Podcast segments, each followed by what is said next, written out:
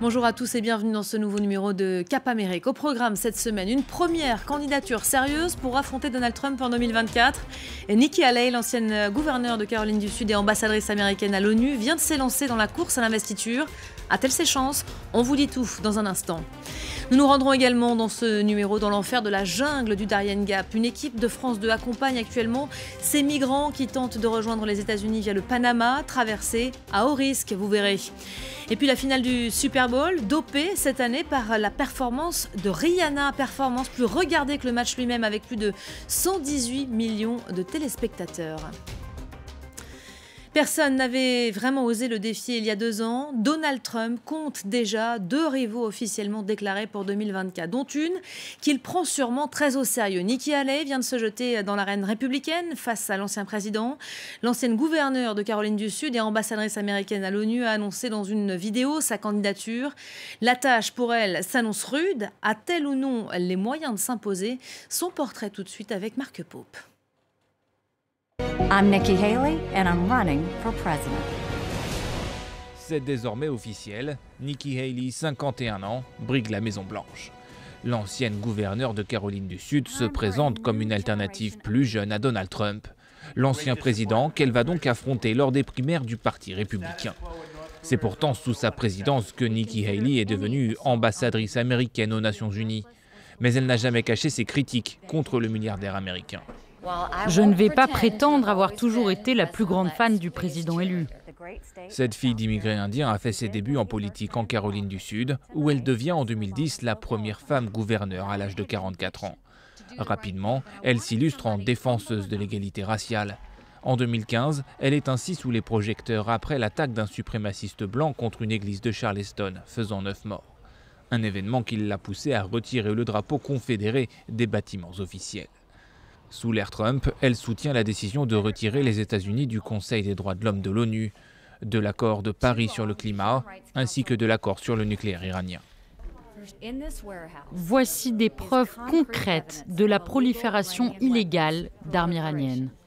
En 2019, elle quitte finalement l'administration Trump et retourne en Caroline du Sud. Deux ans plus tard, elle indique qu'elle ne se présentera pas à la présidence si Donald Trump est candidat, avant finalement de retourner sa veste. Je ne pense pas qu'il faut avoir 80 ans pour diriger à Washington. Je pense qu'il faut qu'une jeune génération arrive. Si Nikki Haley est la première à défier Donald Trump, d'autres pourraient suivre. Son ancien vice-président Mike Pence, son ancien secrétaire d'État Mike Pompeo ou encore le gouverneur de Floride Rod DeSantis pourraient bientôt officialiser leurs ambitions. Les tensions entre Pékin et Washington se sont encore poursuivies cette semaine. Elles ne sont plus seulement aériennes.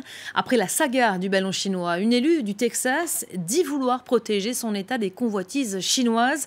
La républicaine Lois Kolkhorst a déposé il y a trois mois un projet de loi très controversé. Ce dernier envisage d'interdire le droit à la propriété aux Chinois au titre de la sécurité nationale. Florence Gaillard. Discrimination, racisme, ce sont les mots qui reviennent sur les lèvres de ces manifestants. Au Texas, un projet de loi vise à interdire l'achat de terres par tout citoyen chinois, mais aussi russe, iranien ou nord-coréen, pour des raisons de sécurité. En clair, les ressortissants de ces communautés sans passeport américain pourraient ne plus devenir propriétaires dans cet État du Sud. Depuis huit ans, je paye mes impôts. Vous savez, je travaille dur et je viens d'avoir un bébé l'été dernier. Pour lui, nous envisageons d'acheter une nouvelle maison. Mais avec cette nouvelle loi, mon rêve américain est en passe d'être brisé. Et ce ne serait pas une première aux États-Unis. L'Oklahoma, le Minnesota et l'Iowa interdisent déjà aux étrangers d'acheter des terres agricoles, officiellement pour des raisons de sécurité alimentaire. Mais cette nouvelle loi texane irait beaucoup plus loin puisqu'elle bannirait tous les ressortissants chinois de l'accès à la propriété, simplement en raison de leur origine. Pour ce législateur du Texas, ce projet tient bien plus du sentiment anti-chinois qui grandit aux États-Unis que pour les raisons de sécurité nationale invoquées. Depuis longtemps, notre communauté sert de bouc émissaire à tout le monde. Pendant la pandémie de Covid-19, on a accusé à tort les Américains d'origine asiatique de tous les problèmes qui venaient de l'étranger. Mais nous avons enfin décidé de nous défendre et de ne plus accepter tout cela. Pékin a réagi en affirmant que cette loi violerait les principes de base de l'économie de marché et des règles internationales. Ce projet pourrait aussi sévèrement abîmer la relation du Texas avec la Chine, qui n'est ni plus ni moins son deuxième partenaire économique. Allez, on passe à l'image de la semaine. Ce sont ces milliers de personnes manifestant dans les grandes villes de Colombie. À l'appel du président Gustavo Petro, la gauche colombienne a, soutenu ce mardi le projet de réforme du président sur la santé et les retraites. Le premier gouvernement de gauche de l'histoire de la Colombie présentait cette semaine une ambitieuse batterie de réformes au Congrès. Il dispose là-bas d'une majorité grâce à une coalition avec euh, des partis du centre et de la droite modérée. Une démonstration de force à laquelle la droite appelait à répondre euh, ce mercredi, elle aussi, dans la rue. La Colombie que traverse euh, actuellement une caravane de migrants. Actuellement dans la jungle qui jouxte le Panama, s'est déplacée et espère atteindre l'Eldorado américain. Une équipe de France 2 les accompagne. Voyez tout de suite leur reportage. C'est tout sauf un voyage. Malgré les décors spectaculaires, Rien ici n'est merveilleux ou paisible. Dans ces jungles montagneuses entre Colombie et Panama, tout n'est que danger. C'est un serpent corail. S'il te pique, t'es mort. Et souffrance. Ah, j'en peux plus. Il est vraiment dur ce chemin. Dans cet enfer vert, ces hommes, ces femmes et ces enfants qui n'ont plus rien à perdre sauf leur vie connaissent le pire de l'humanité la cruauté, le chacun pour soi, l'abandon. Mais aussi le meilleur, l'entraide, l'amour et l'espoir, guidés par un rêve, une rage, l'Eldorado américain. Voici l'incroyable périple des migrants du Darien Gap. Premier jour, 6 heures du matin, au camp de migrants en bordure de la jungle. Ils viennent du Venezuela, d'Haïti, d'Afrique. Le camp est organisé par un cartel de narcotrafiquants colombiens. L'un de ses responsables donne les dernières instructions. Soyez prudents, ne jouez pas aux super-héros. Celles qui sont enceintes, dites-le nous, parce que certaines accouchent en chemin et des bébés ne survivront pas. Nous avons choisi de traverser le Darien Gap de bout en bout avec Fernanda et sa fille Emmanuel.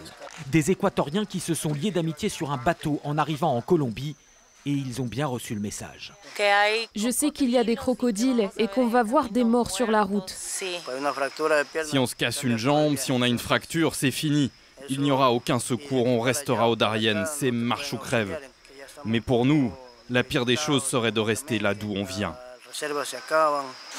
Chaque migrant doit payer un droit de passage de 350 dollars. C'est une énorme manne financière pour le cartel. Nos propres guides que nous avons payés ont très probablement dû reverser une partie de leur salaire aux narcotrafiquants. 10 heures de marche par jour. Fernanda souffre. Comme Manuel. Mais leur volonté est inébranlable. De toute façon, j'ai pas le choix. Je ne peux plus retourner en Équateur à cause des problèmes. Il n'en dira pas plus pour l'instant. Le troisième jour, c'est le passage géographique de la frontière entre Colombie et Panama. Évidemment, pas de douanier au cœur de la jungle. Nous avons réussi. Je suis heureuse mais tellement fatiguée. Mais on a super bien avancé. Allez, il faut continuer à aller de l'avant. Le soir, Fernanda se confie un peu plus sur les raisons de son départ. Regardez mes marques. Mon ex-petite ami m'a coupé, m'a lacéré les bras. Après ça, c'était clair qu'il allait me tuer. C'est ma fille qui a pris la décision. Elle m'a dit Maman, il faut s'enfuir et partir. On avait quelques objets dans la maison, comme la télévision. On a tout vendu et on est parti le soir même. Manuel aussi a fui une histoire tragique. Il affirme que les gangs et cartels équatoriens voulaient le recruter et qu'il a refusé. Ils ont attaqué ma maison. Et ils ont abattu ma femme, qui était enceinte ainsi qu'un ami qui était là. Ils voulaient tous nous tuer. Mais moi, je n'étais pas là. Il reste trois jours de marche au Panama. C'est la partie la plus épuisante dans les rivières, la plus dangereuse aussi. Il y a beaucoup de cadavres de migrants morts d'épuisement.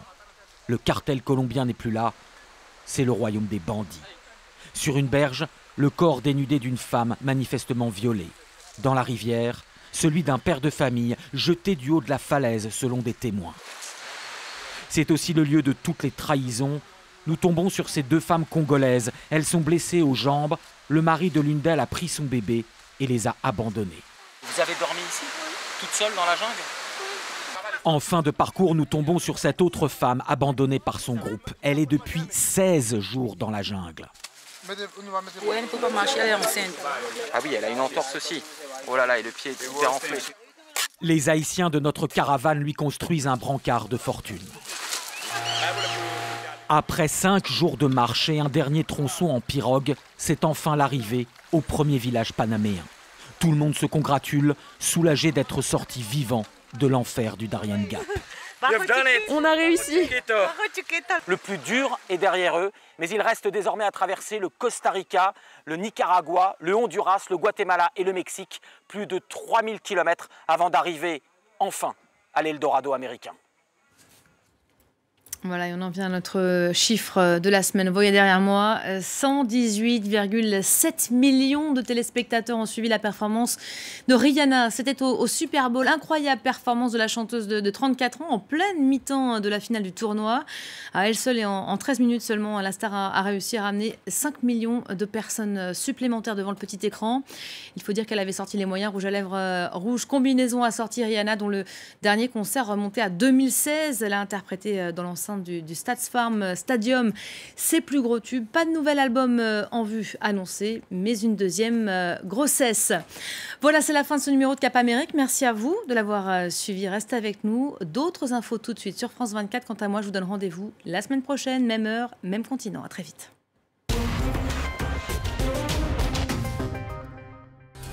Bienvenue à Rio de Janeiro, je suis Fanny Lothar, la correspondante de France 24.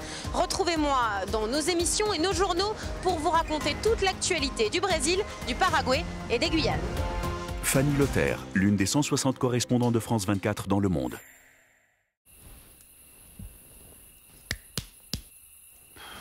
Vous, au moins, vous pouvez voir la météo avec Aesio Mutuel.